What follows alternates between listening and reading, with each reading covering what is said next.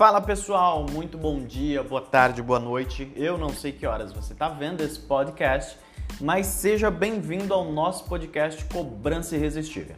Esse é o episódio 2, eu sou Matheus, daqui da Wake Cobranças, e hoje a gente vai falar sobre um termo muito legal que está bombando na internet, principalmente nas lojas que vendem a prazo. O termo é confissão de dívida ou termo de confissão de dívida. Bem, se você nunca viu falar sobre esse termo, sobre esse instrumento jurídico, esse podcast é para você. O termo de confissão de dívida, basicamente, ele serve para acordar entre você, credor, lojista, e o cliente devedor, perceba que ele está em estado de inadimplência com você, que formalmente existe essa dívida. Tá, mas por que você gostaria de fazer isso formalmente, se já não tem as notinhas em aberto no seu crediário? Por alguns motivos pode acontecer de você precisar de um termo de confissão de dívida. Eu vou contar uma história aqui, me acompanhe e vê se faz sentido.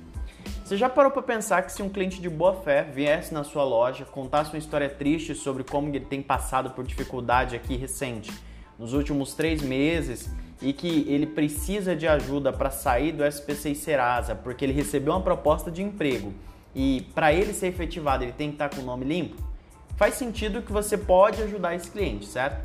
Se você pode ajudar esse cliente nesse sentido, nesse caso específico, com toda certeza um termo de confissão de dívida vai ajudar nessa história. Imagina uma outra história também, que não é a mesma, é de um credor que tá te, um cliente devedor que está te devendo, sei lá, há quatro anos e três meses. E aí nesse momento ele resolve fazer um empréstimo e ele precisa do nome limpo para poder fazer esse empréstimo. Só que você concorda comigo que com 4 anos e 3 meses, daqui a pouquinho com 5 ele vai sair do SPC Serasa. Então, nesse momento, se ele for fazer um acordo com você, com certeza um termo de confissão de dívida vai poder ajudar nesse critério. Se você pensa em ajudar em qualquer um desses dois aspectos, o termo de confissão de dívida vai ajudar você a manter o seu direito de receber. Perceba que eu falei direito de receber e não direito de cobrar, porque o direito de cobrar ele não se extingue por padrão. Já o direito de receber ele acaba caducando, que é o caso, por exemplo, o direito de cobrar, me perdoe, o direito de cobrar acaba caducando pela lei do esquecimento. Já o direito de receber, não. Se você eventualmente daqui 10 anos encontra um cliente que estava te devendo e ele de boa fé resolve te pagar, não tem nada de errado, seu direito de receber permanece, ok? E agora, como que o termo de confissão de dívida pode ajudar? Bem, ele é um instrumento contratual com valor jurídico onde as partes declaram que efetivamente existe uma dívida entre elas e que a parte devedora confessa através daquele termo e se compromete a pagar. Bem, junto com esse termo, geralmente as empresas criam um anexo que são as condições de acordo, onde a gente fala exatamente quanto está devendo é o termo e como será pago é o acordo.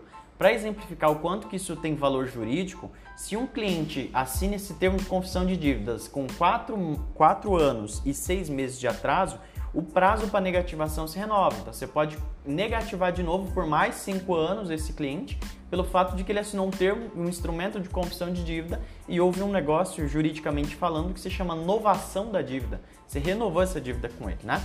Mas se ele não assina esse termo, pelo fato do silêncio ou não pagamento, esse termo vai se esvair, você vai perder o direito de cobrar. Legal?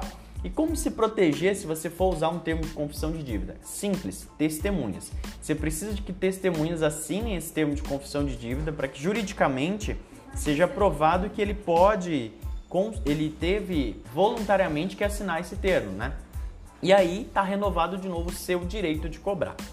Bem, se você compreendeu mais ou menos o sentido do que eu quero compartilhar sobre para que serve um termo de confissão de dívidas e como utilizar, e você precisa baixar um desse, a gente disponibilizou no nosso blog da Wake Up Cobranças dois termos de confissão de dívidas que você consegue baixar gratuitamente para poder utilizar. É bem simples, baixa, basta baixar, preencher os dados e colocar as testemunhas que você precisa e assim você já pode utilizar um termo de confissão de dívida. Bacana? A gente usa aqui no ECAP termos de confissão de dívidas em casos especiais, onde o cliente já está próximo da, da, de sair do SPC Serasa, onde a gente tem essa certeza que o cliente está como praticamente um devedor profissional. Bem, se você gostou desse conteúdo, pode compartilhar nas redes sociais, deixa seus comentários também, vai ser muito bem-vindo. E eu aguardo você no nosso próximo podcast Cobrança Irresistível. Valeu!